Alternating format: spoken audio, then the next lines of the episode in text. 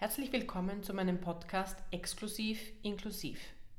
Diese inklusiven 30 Minuten werden auch auf Video aufgenommen, transkribiert und sind ab sofort auf Spotify, Apple Podcast, allen gängigen Plattformen sowie auf YouTube als Video mit Untertiteln und Gebärdensprachdolmetsch für alle Menschen erlebbar. Exklusiv Inklusiv. Der Podcast von meiner Mama Fiona Fiedler.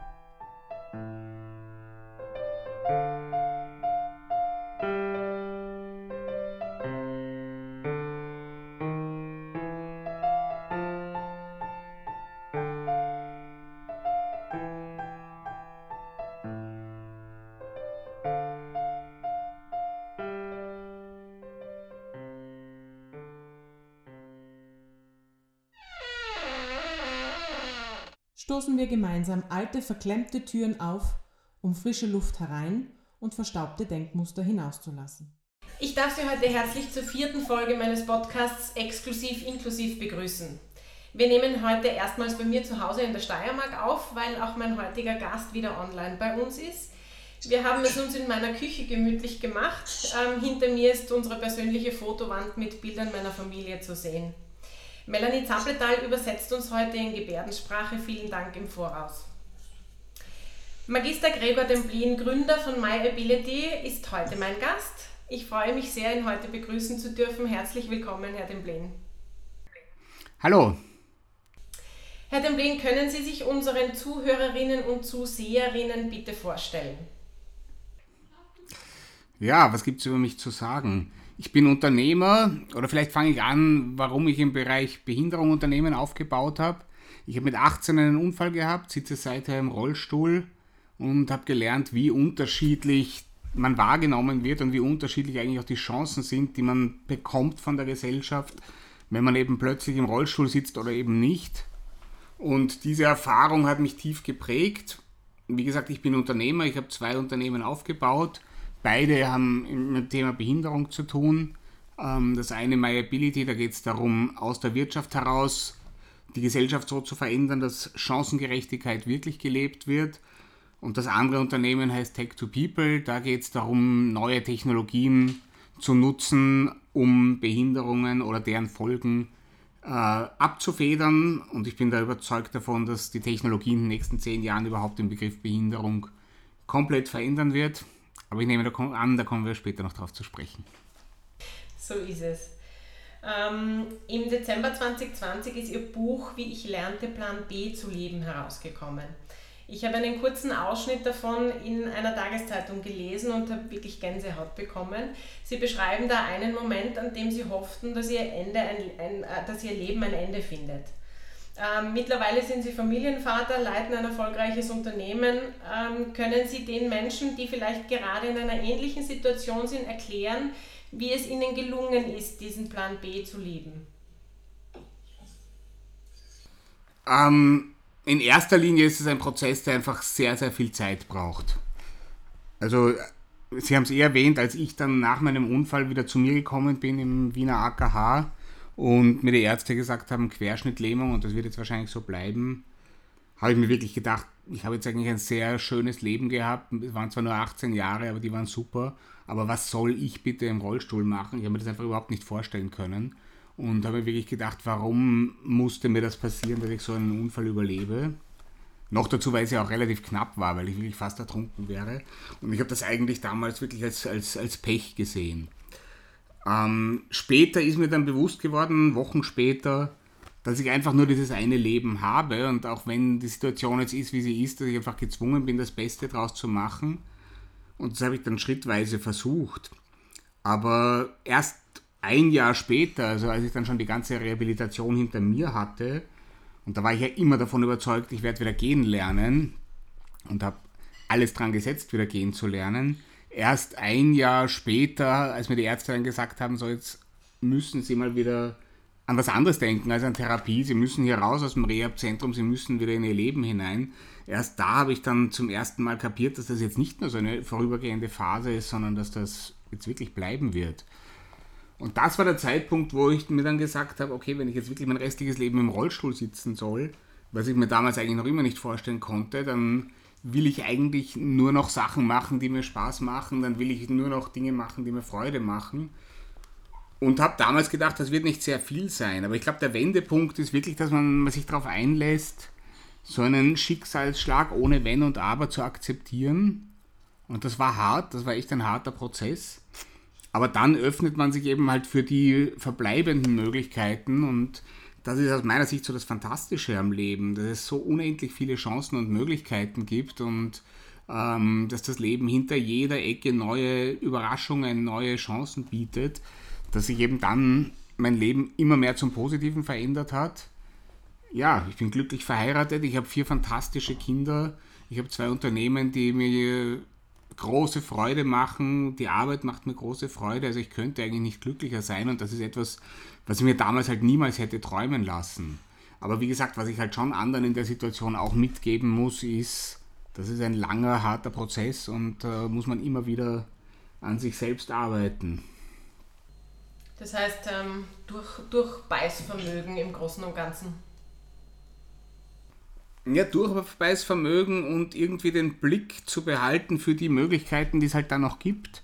Und das Lustige ist, diejenigen, denen das gelingt, die sagen ja alle dasselbe. Eigentlich ist auch im Rollstuhl noch alles möglich, anders vielleicht, aber nicht unbedingt schlechter. Und das war der Grund auch, warum ich mein Buch geschrieben habe, weil ich gedacht habe, viele Menschen oder jeder Mensch erlebt in seinem Leben Krisen und auch tiefe Krisen. Und wenn irgendwann einmal eben dieser Plan A wirklich nicht mehr funktioniert, dann ist der erste Schritt, dass man einmal schaut, wie könnte ein Plan B ausschauen. Und dann, sobald man diesen Schritt geschafft hat, ohne Wenn und Aber, dann ist, glaube ich, unendlich viel möglich. Ich bin überzeugt, dass eigentlich fast alles möglich ist. Also insofern ist mein Buch auch wirklich eine Liebeserklärung an das Leben, weil ich so fantastisch finde, was das Leben uns alles an ja, Überraschungen positiver und negativer Art bereithält und was man alles daraus machen kann. Ich möchte mich an dieser Stelle sehr herzlich bedanken, weil ich habe von Ihnen das Buch äh, Weihnachten 2020 zugeschickt bekommen. Und ich muss sagen, ich habe es wirklich an einem Abend ähm, verschlungen weggelesen und, und äh, darf es auch jetzt weiter, weiter perborgen und ähm, ja, wirklich ein, ein Freut mich sehr, danke. sensationelles Buch, wirklich. Ähm, kommen wir zu My Ability. Können Sie erklären, was My Ability genau tut? Was, was ist My Ability? Ja, ich habe schon gesagt, meine Schlüsselerfahrung war, dass ich gemerkt habe, was für einen Riesenunterschied das macht, wenn man plötzlich im Rollstuhl sitzt. Und zwar nicht für einen selber, ich meine, das äh, schränkt einen natürlich auch sehr ein, aber vor allem eben die Sicht von außen, wie man eingeschränkt wird, wie einem eigentlich nichts mehr zugetraut wird, wie man plötzlich als hilflos und hilfsbedürftig gesehen wird. Und wir, mir ist vor allem ganz stark aufgefallen, dass mir niemand mehr eine Leistung zugetraut hat. Und ich habe damals schon, wie mir das immer mehr bewusst geworden ist, mit 20, 21, ist mir klar geworden, entweder ich ziehe mich komplett zurück und schaue, dass ich möglichst wenig Menschen begegne, oder ich muss versuchen, da in den Köpfen was zu ändern. Das hat sich dann immer mehr herauskristallisiert und der Weg, den ich eingeschlagen habe, war über die Wirtschaft. Ich habe dann, damals gab es ja noch nicht so viele Statistiken zu dem Thema wie heute, aber heute wissen wir, dass 15 bis 20 Prozent der Bevölkerung eine Behinderung haben, sprich, dass das riesige Gruppen sind. Und als ich da drauf gekommen bin, habe ich mir gedacht, das muss ja eine wirtschaftliche Relevanz haben. Also ich habe dann parallel zu den ganzen sehr wertvollen Arbeiten der, der, der Behindertenorganisationen, die ja vor allem eigentlich im Bereich Menschenrechte und, und politisches Lobbying unterwegs sind und sehr erfolgreich unterwegs sind, habe ich parallel dazu mir gedacht, es muss aber auch noch einen anderen zusätzlichen Weg geben, nämlich aus der Wirtschaft heraus, wenn den Unternehmen klar wird, dass 15% ihrer Kunden und 15% ihrer Mitarbeiter eine Behinderung haben. Ich habe mir gedacht, das muss auch eine wirtschaftliche Relevanz haben. Ja, was wir heute machen, ich habe dann eben mit Experten aus der Wirtschaft, aus der Unternehmensberatung, haben wir dann Tools entwickelt, mit denen wir eben genau diese Größe messen können. Das heißt, heute können wir in Unternehmen reingehen und sagen, 15% deiner Mitarbeiter und Mitarbeiterinnen haben eine Behinderung, auch wenn du das nicht weißt und das wirkt sich an den und den Stellen aus. Und dann beraten wir Unternehmen dabei, wie sie diese Potenziale nutzen können, wie sie schauen können, dass sie eben 15% ihrer Kunden mit Behinderung optimal bedienen, nämlich weil das auf ihren eigenen Geschäftserfolg einzahlt. Und wie ihre Mitarbeiter mit Behinderung die optimale Unterstützung und die optimalen Arbeitsbedingungen vorfinden, weil das wiederum auf ihre eigene Produktivität einzahlt. Und ähm, da, das ist aus meiner Sicht, dieser, diesen Schritt zu verstehen, ist aus meiner Sicht ein ganz wesentlicher Gamechanger, weil die Unternehmen dann plötzlich verstehen, äh, Engagement für Menschen mit Behinderung ist nicht etwas, was ich aus sozialen Gründen zu Weihnachten mache und dann an irgendeinen Verein spende, sondern äh, sich mit dem Thema Behinderung auseinanderzusetzen, das sind, ist eine riesige Stakeholdergruppe, die mich als Unternehmen und meinen Geschäftserfolg ganz direkt betrifft. Ja, und wir haben mittlerweile mit großen internationalen Unternehmen über 200 Strategieprojekte gemacht, sind tätig momentan hauptsächlich in Deutschland, Österreich und der Schweiz, aber natürlich auch mit vielen Multinationals. Und was diese Unternehmen dann für eine riesige, ein riesiges Veränderungspotenzial haben, erstaunt mich ehrlich gesagt immer noch selbst. Also ich hätte nie gedacht, wie viel Potenzial in dieser Idee steckt. Ähm, wir haben mittlerweile 30.000 Jobangebote für Menschen mit Behinderung online gehabt. Wir haben über 6.000 Führungskräfte-Schulungen gemacht. Das sind alles Führungskräfte, die jetzt ganz anders über das Thema Behinderung nachdenken. Wir haben tausende Geschäftsfilialen in Österreich von unterschiedlichen Unternehmen mitgeholfen, barrierefrei zu machen. Also man hat dann mit, mit wenigen Unternehmen schon einen großen Hebel und mein Ziel ist, dass das in Europa und international einfach State of the Art wird, dass die Unternehmen verstehen, Barrierefreiheit ist ein ganz normaler Teil meiner Professionalität, meines täglichen Business. Und davon haben, alles, haben alle was. Die Kunden mit Behinderung, die mehr Barrierefreiheit vorfinden, weil sie Produkte und Dienstleistungen uneingeschränkt nutzen können, die einen Arbeitsplatz finden, weil die Unternehmen verstanden haben, dass auch Menschen mit Behinderung sehr wertvolle Mitarbeiter und Mitarbeiterinnen sind die Unternehmen sind erfolgreicher, weil sie eben genau diese Gruppen optimal bedienen und die Gesellschaft hat natürlich auch einen Vorteil, weil mit jedem Menschen mit Behinderung, der aus dem Sozialsystem herauskommt und ein ganz normales, chancengerechtes Leben führen kann, äh, spart sich auch natürlich der, der, der Sozialstaat riesige Summen. Also es gibt eigentlich nur Gewinner bei dem System. Und ja, das ist das, was wir machen und wo wir unterwegs sind. Wenn Sie das so erzählen, klingt es so, als hätte jeder Betrieb 15% Menschen mit Behinderungen angestellt. Das ist aber in der Realität nicht so, oder? Naja, statistisch gesehen ist es so, da geht es natürlich um die Definition. Ähm, statistisch gesehen werden die allermeisten Behinderungen im Laufe des Erleb Erwerbslebens erworben. Das heißt, ein gewisser Prozentzahl der Belegschaft hat definitiv eine Behinderung. Die scheiden natürlich dann also mit, mit, mit dem Älterwerden wird die Wahrscheinlichkeit höher, eine Behinderung zu haben. Die scheiden dann irgendwann aus, aber dafür kommen wieder Jüngere nach, die dann eben auch durchs Älterwerden eine höhere Wahrscheinlichkeit haben, in der Mobilität, im Sehen, im Hören eingeschränkt zu sein. Ich nehme an, was Sie meinen, sind diese, äh, ist diese gesetzliche Regelung mit den begünstigten Menschen mit Behinderung. Das ist ja eine Zahl, die das Bild massiv verzerrt, weil äh, Menschen mit, äh, also begünstigte Menschen mit Behinderung müssen aktiv zum Amt gehen und sich diesen äh, Bescheid holen. Das wollen sehr viele nicht, weil das mit einem besonderen Kündigungsschutz verbunden ist und viele Angst haben, dass sie da nicht mehr vermittelbar sind. Viele sehen sich vielleicht auch gar nicht als äh, dieser Zielgruppe zugehörig, weil sie zwar in die Definition reinfallen, aber eben ein relativ normales Leben führen und sich nicht sehr eingeschränkt vorkommen. Das heißt, äh, wenn man sich die Arbeitslosenzahlen anschaut, dann ist diese Definition von begünstigten Menschen mit Behinderung verzerrt das Bild komplett. Das sind nach unseren Berechnungen sind es ungefähr 600, äh, 1,4 Millionen Menschen in Österreich haben statistisch gesehen eine Behinderung. Davon ungefähr die Hälfte im erwerbsfähigen Alter. Diesen Status begünstigte Behinderte haben, glaube ich, knapp über 100.000. Also das ist dann nicht einmal ein Sechstel.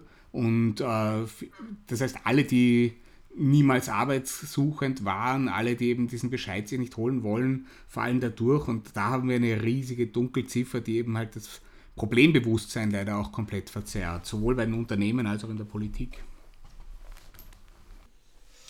Ähm, eine, eine Forderung der UN-Behindertenrechtskonvention ist ja ein inklusiver Arbeitsmarkt. Ähm, wie glauben Sie, kann der wirklich umfassend gelingen und welche welche Schritte müssten von der politischen Seite gesetzt werden, damit das wirklich tief verankert ist? Ja, was ich äh, gelernt habe bei unserer Arbeit, ist, dass die meisten Unternehmen prinzipiell mal über das Thema Behinderung nicht nachdenken, weil sie sagen, das betrifft mich eh nicht, was ein Riesentrugschluss ist. Und dass man dann natürlich auch immer als Behinderung das sieht, was eben halt genau für denjenigen Job hinderlich ist und nicht an andere Behinderungen denkt, wo die vielleicht bei dem Job überhaupt keine Rolle spielen. Also ein Beispiel, die Caritas ist vor Jahren zu mir gekommen und hat gesagt, wir würden gern mehr Menschen mit Behinderung beschäftigen, aber wie soll denn das gehen? Wie soll denn ein Rollstuhlfahrer äh, einen Patienten aus dem Bett rein und rausheben? Und äh, dann kommt das nächste Unternehmen und sagt, ja, wir würden gerne ein Callcenter besetzen mit Menschen mit Behinderung, aber wie soll denn ein Gehörloser am Telefon arbeiten? Also man denkt immer genau an die eine Behinderung, die nicht funktioniert, aber Behinderung ist ein unendlich weites Feld. Da geht es um chronische Krankheiten, da geht es von körperlichen bis hin zu psychischen Einschränkungen, unterschiedliche Sinneseinschränkungen. Und ich glaube, es gibt keinen einzigen Job, der nicht von sehr vielen Menschen mit unterschiedlichen Behinderungen gemacht werden könnte. Ähm, da kommt dann immer das Gegenbeispiel Kampfpilot, aber das ist jetzt, glaube ich, etwas, was im österreichischen Arbeitsmarkt vernachlässigbar ist. Ähm, und das ist mal die, die, das Grundthema, dass die Unternehmen verstehen, Menschen mit Behinderung sind erstens, kommen sie für unsere Job Jobs in Frage und dann zweitens, noch viel wichtiger, ihnen klarzumachen, dass Menschen mit Behinderung durchaus sehr wertvolle Leistungsträger sein können. Weil ich glaube, jeder Unternehmer geht einmal davon aus, dass wenn er jemanden mit Behinderung anstellt, dass er damit rechnen muss, dass lange Krankenstände sind, dass äh, die Leistung von vornherein nicht so hoch sein wird wie bei jemandem ohne Behinderung, lässt dabei völlig außer Acht, dass, dass ich genauso gut äh, bei jemandem, der keine Behinderung hat, jede Menge Probleme haben kann. Von, was weiß ich, jemand, der keine Motivation für den Job hat, jemand, der ein Alkoholproblem hat, jemand, der, äh, also es gibt ja auch tausende Gründe, warum auch Menschen ohne Behinderung keine High Performer sein können und müssen und das muss auch nicht jeder sein. Aber wichtig ist es, dass die Unternehmen verstehen, hier sind sehr wertvolle Mitarbeiter, die ich adressieren kann, die in meinem Unternehmen genau den Job machen können, den ich brauche. Das sind überdurchschnittlich extrem motivierte, das ist das, was wir zurückbekommen äh, von den Unternehmen, die das probieren. Extrem motivierte Mitarbeiter, die froh und dankbar sind, wenn sie einmal ein Unternehmen gefunden haben, wo sie wirklich genau so ihre Leistung bringen können, wie sie das auch müssen und wollen. Also da, da gibt es eigentlich nur positive Rückmeldungen mit ganz wenigen Ausnahmen. Aber das Wichtige ist eben genau diese Vorurteile in den Köpfen der Unternehmen abzubauen. Das heißt, wenn Sie mich fragen, was kann die Politik machen, dann würde ich sagen, vor allem Information und dann Information und dann nochmal Information.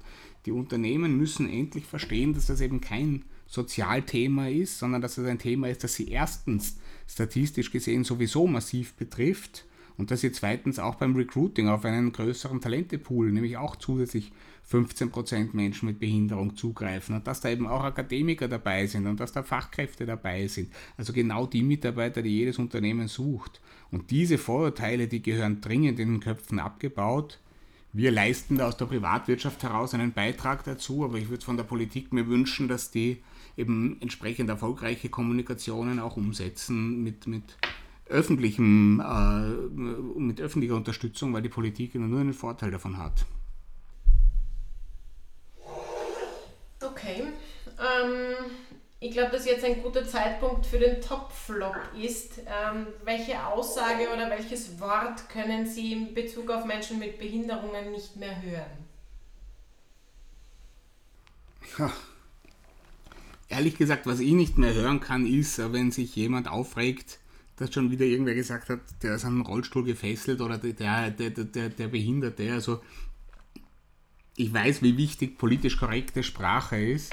Ich weiß aber auch, wie oft das dann als Totschlagargument verwendet wird. Und ich denke mir, wenn ein Unternehmen sich wirklich bemüht, was zu tun für Menschen mit Behinderung, und dann sitzt da der Vorstandsvorsitzende und sagt nicht der Mensch mit Behinderung, sondern der Behinderte, dann finde ich es genauso störend, darauf herumzureiten, wie, äh, wie, ähm, wie, wie die Aussage selbst.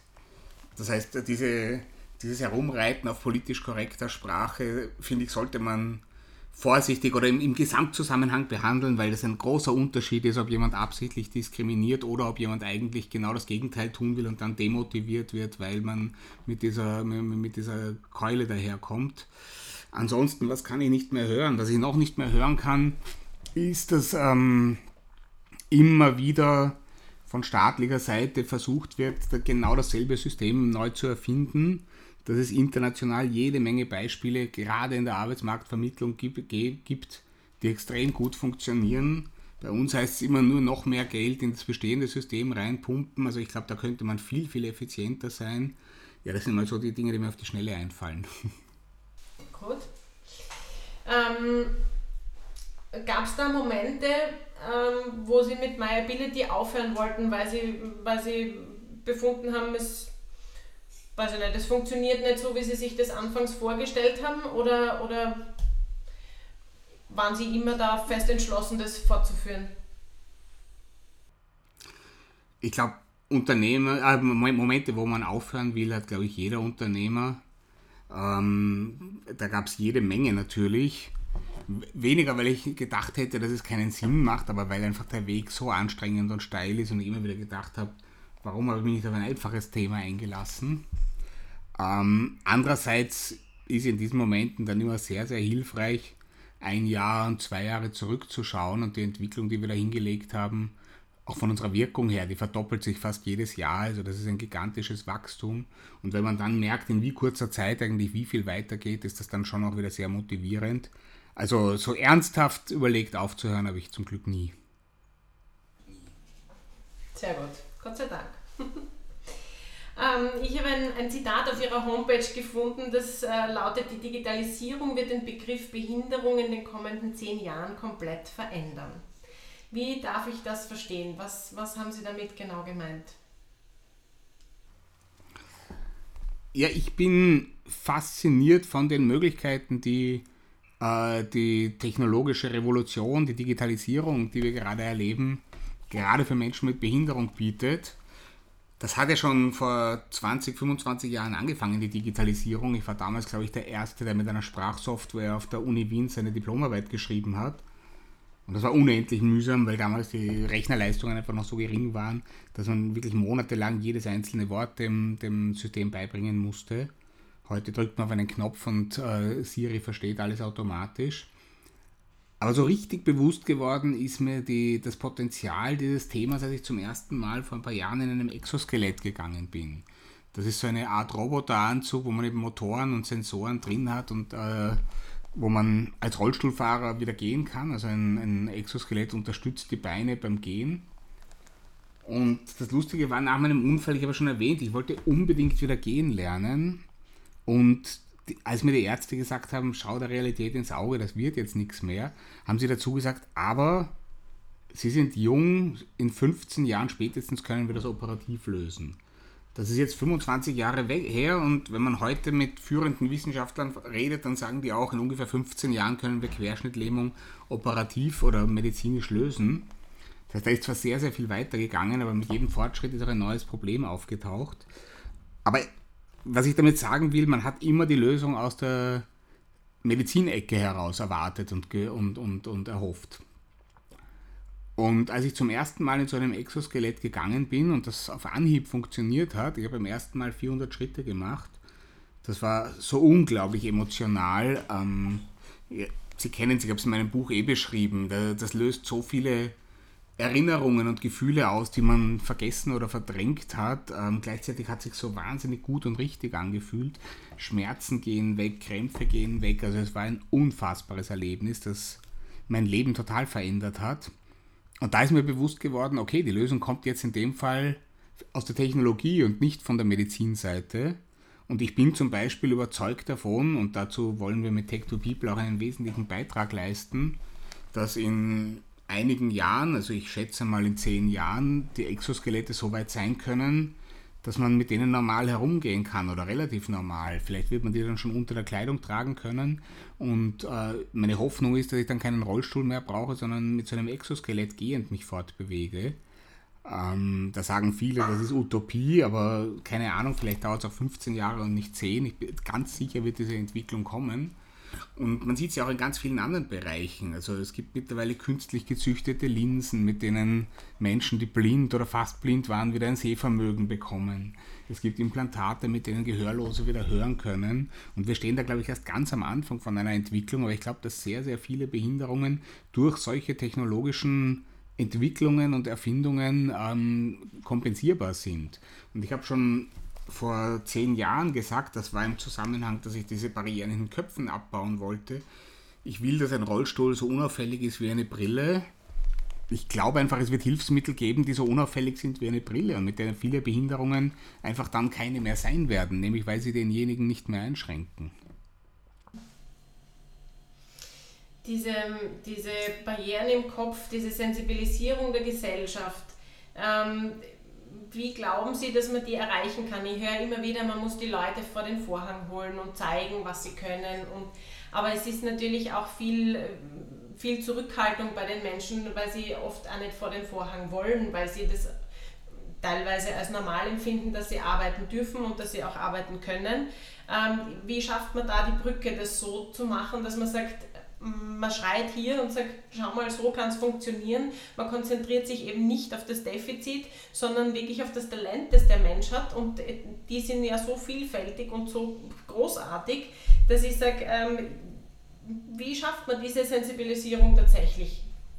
Dass man jeden mitteilt, äh, weil ich, also ich stehe oft vor dem Problem, dass auch äh, eine Zeitung nicht darüber berichten möchte, was alles möglich wäre und was es alles für Technologien gibt, um eine Behinderung zu erleichtern oder, oder lebbarer zu machen.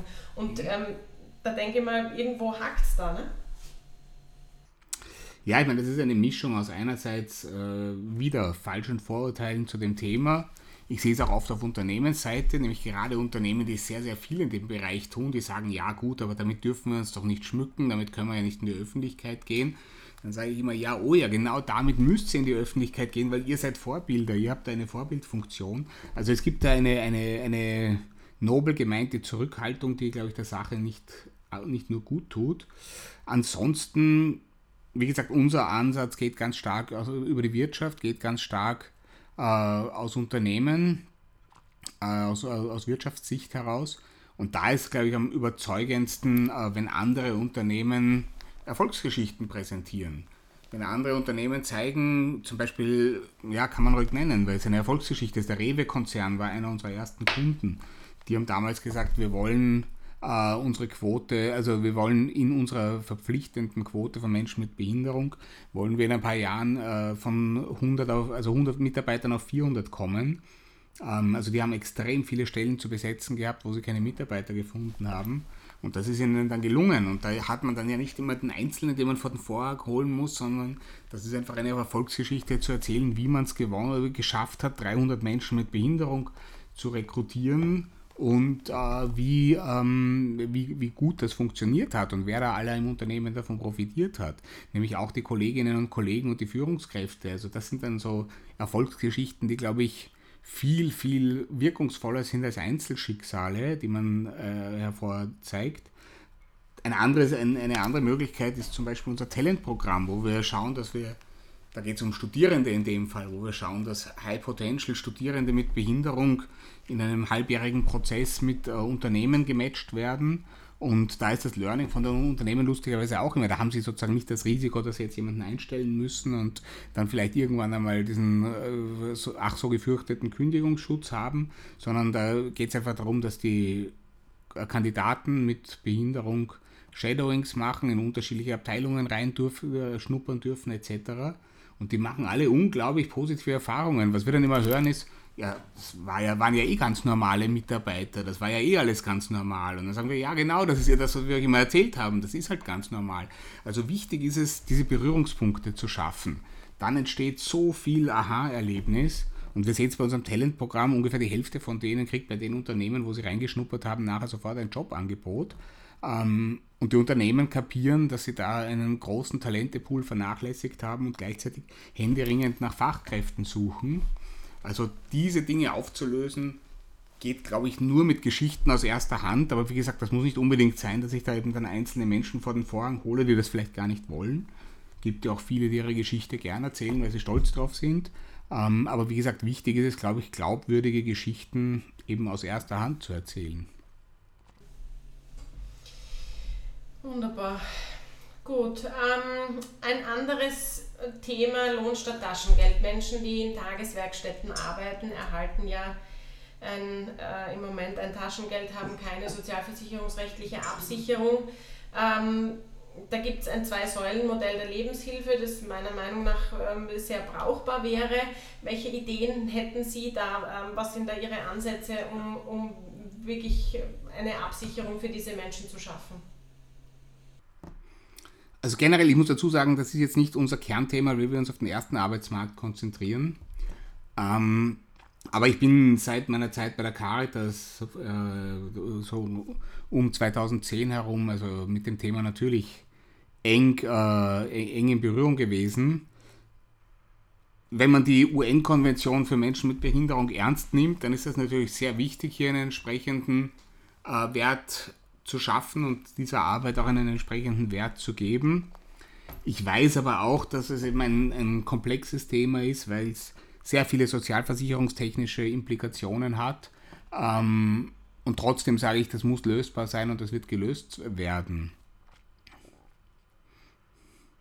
Aber es ist nicht ganz einfach. Stimmt. Ähm, Sie haben vorher gesagt, man könnte, man könnte ähm, Best Practice Länder ähm, irgendwie heranziehen, um, um vielleicht äh, Modelle zu kopieren vielleicht oder, oder an, an Modelle sich anlehnen für Österreich.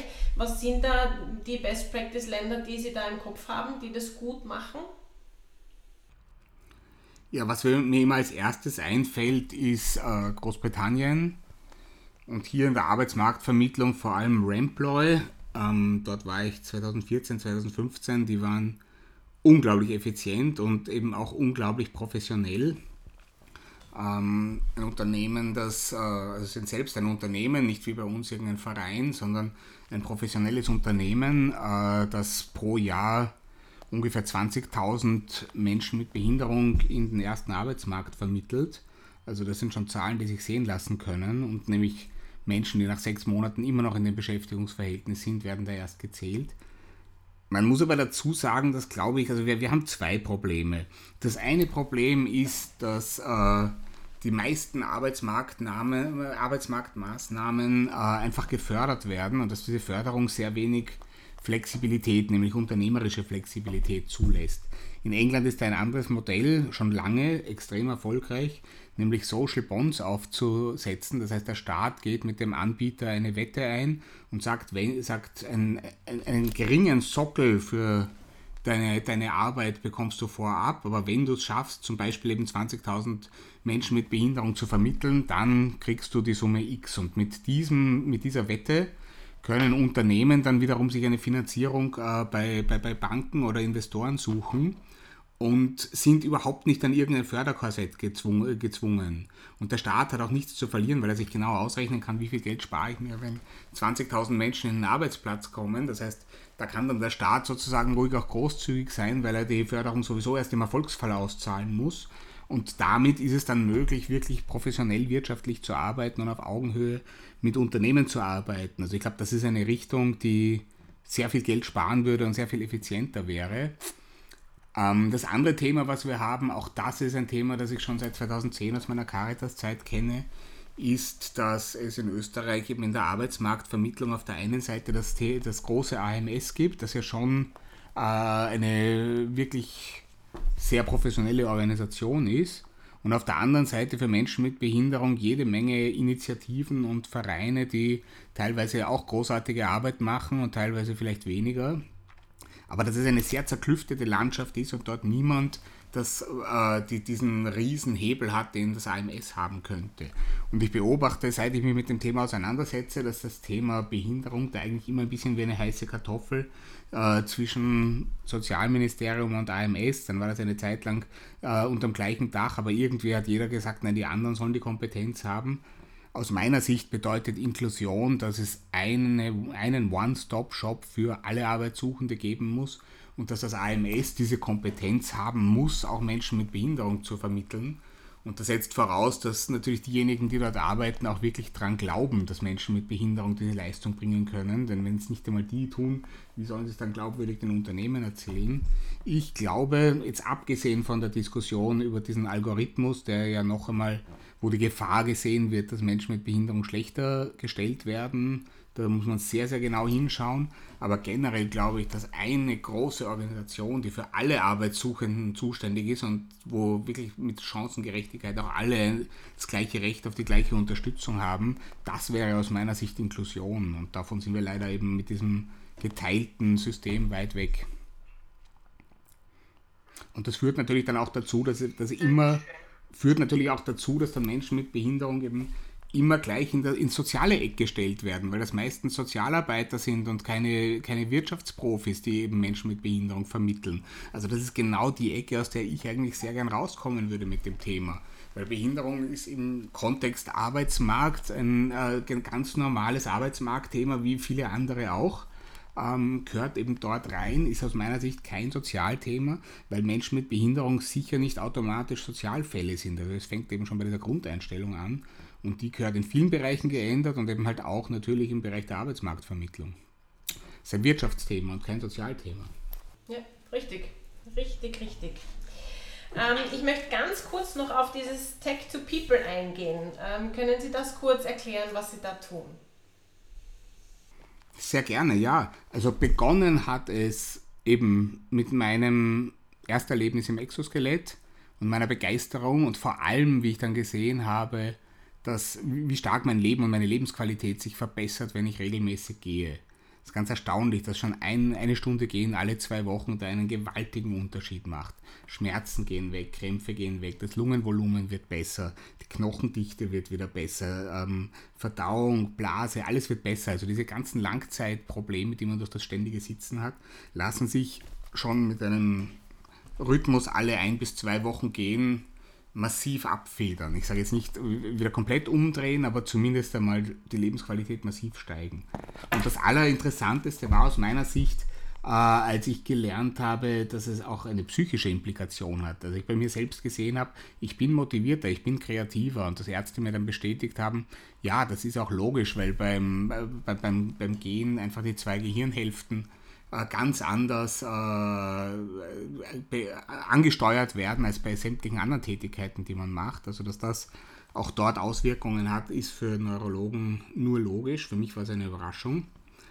Und das heißt, der erste Schritt war, wir haben, ein, wir haben uns bemüht und dann auch, ist es auch gelungen, war nicht einfach, eben die Finanzierung für ein Exoskelett aufzustellen, für Therapieräume aufzustellen, Therapeuten auszubilden und haben Therapien mit dem Exoskelett angeboten da war die Nachfrage dann so groß, dass wir bald äh, noch mehr Therapeuten und dann ein zweites Gerät und ein drittes Gerät angeschafft haben. Und was wir jetzt bei, Thera bei Tech 2 People machen, wir sind gerade ganz knapp vor Abschluss einer großen Finanzierungsrunde, wo wir in ein neues Therapiezentrum ziehen werden, in dem wir eben nicht nur Exoskelette, sondern 20 äh, unterschiedlichste Technologien haben werden. Also optimale Therapie für die Finger, für die Hände. Man kann mit diesen Technologien unglaublich viel machen.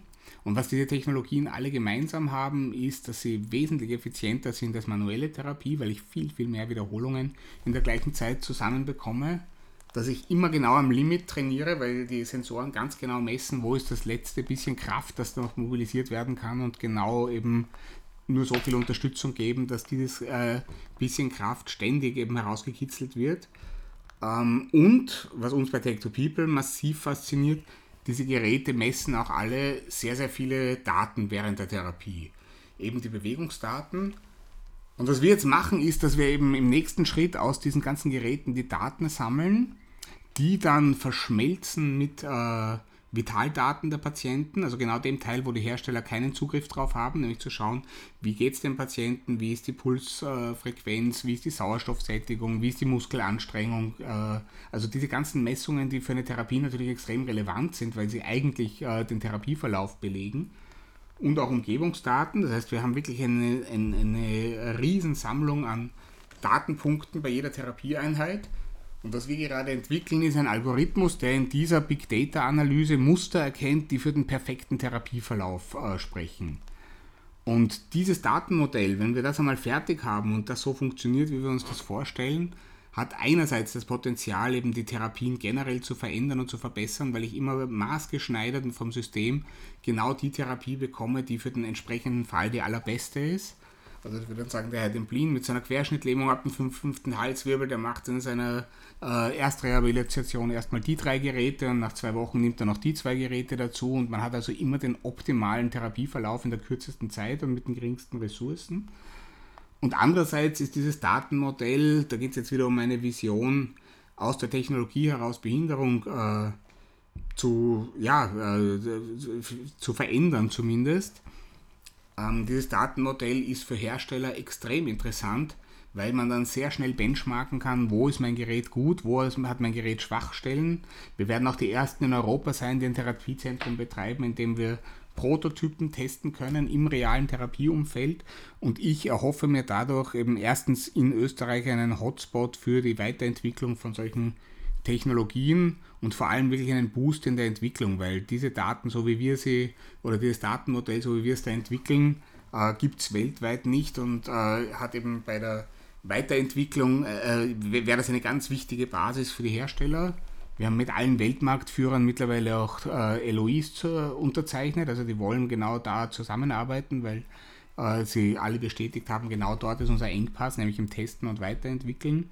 Und meine Hoffnung ist, dass eben in zehn Jahren ich damit zu einem Exoskelett wieder gehen kann, das eben maßgeblich auch bei uns weiterentwickelt wurde, wo neue Prototypen durch unser Datenmodell sehr schnell verbessert worden sind, weil man sehr schnell äh, errechnen kann, wo die Schwachstellen sind und wo weiter geforscht werden muss. Ja, und meine Vision dabei ist, meine, meine Vision dabei ist, und ich habe dieses Bild ganz deutlich im Kopf, ich möchte in zehn Jahren mit so einem Exoskelett auf einen Berg gehen mit meinen Kindern. Ich weiß, ich weiß auch schon, welcher Berg das sein wird. Ähm, und, und ich bin überzeugt davon, dass das möglich sein wird, auch wenn mir viele Techniker sagen, das ist eine gewagte Prognose. Ich glaube dran und ähm, schauen wir mal, wie weit wir kommen. Super. Dann wünsche ich Ihnen alles Gute auf dem Weg. Bin ich, bin ich schon gespannt. Danke sehr. Auf die Erfolgsmeldungen. Gut, wir sind ähm, fast am Ende angelangt. Ähm, ich möchte noch einen kurzen Wordrap mit Ihnen machen und würde Sie bitten, die folgenden Sätze einfach zu vervollständigen. ähm, mein größtes Vorbild ist. Hm. Gibt unendlich viele Vorbilder, aber als erstes in den Sinn kommt mir gerade Ringo Starr von den Beatles, den ich vor einigen Jahren mit knapp 80 auf der Bühne herumhüpfen gesehen habe und der so einen unglaublichen Spaß mit seinem Leben gehabt hat und gleichzeitig so locker und fern war von irgendwelchen Star-Allüren, äh, wo ich mir gedacht habe, ja, so locker müsste man alt werden. Die wichtigste Erfindung der Menschheit. Hm, naja, das Feuer, das Rad. ich glaube, dass vielleicht zumindest die folgenschwerste wahrscheinlich jetzt die Entwicklung der künstlichen Intelligenz ist. Ich glaube, das wird Auswirkungen haben, die wir noch nicht einmal annähernd abschätzen können. Ähm, ja, also es gibt viele Entwicklungen, die da relevant sind. Ähm, mein bestes unnützes Talent ist. Wie bitte? Bestes unnützes Talent ist. Puh, was sind unnütze Talente? Hm. Naja, vielleicht, ich weiß nicht, ob das ein Talent ist. Ja, ich weiß nicht, das ist gar keine einfache Frage. Was mir einfällt, ist, dass ich mich wahrscheinlich zu schnell für neue Ideen extrem begeistern kann und dadurch auch sehr viele Sackgassen beschreite, die man sich ersparen könnte. Okay. mein letztes Buch Ähm, ich lese momentan die Kriminalgeschichten von Raymond Chandler und finde sie ganz großartig. Habe ich schon einmal vor zehn Jahren gelesen, aber so viel wieder vergessen, dass ich jetzt nochmal alles durchkaue. Sehr gut. Am liebsten esse ich? Am liebsten esse ich Gemüse und Fisch in unterschiedlichsten Varianten. Kein Frühstück ohne? Hm, mittlerweile Kaffee, das habe ich mir vor ein paar Jahren angewöhnt. Ja, teuflisch manchmal. Grünes oder oranges Twinnie? Ah, immer das Orange. Am meisten liebe ich an meinem Beruf das. Dass ich die Möglichkeit habe, in einem Bereich zu arbeiten oder das Privileg habe, in einem Bereich zu arbeiten, der mir Freude macht, der mich motiviert und wo man gleichzeitig auch sieht, dass man was verändern kann. Und dafür bin ich unendlich dankbar. Schön. Nach dieser Podcast-Aufnahme werde ich sofort äh, in die nächste Videokonferenz einsteigen. Und von einer Fee würde ich mir wünschen? Ja, vielleicht, dass dieses Exoskelett schon in zwei Jahren fertig ist. Sehr gut, da wünsche ich mit. Danke. Herr Demblin, vielen lieben Dank. Ähm, ich hoffe, wir sehen uns bald einmal persönlich. Ja, das müssen wir dringend machen. Danke sehr für die Einladung, war, hat mir sehr Spaß gemacht. Ja, mir auch. Dann wünsche ich Ihnen einen guten Folgetermin und freue mich auf ein baldiges Wiedersehen. Ja, bis ganz bald. Danke sehr. Wunderbar, Dankeschön.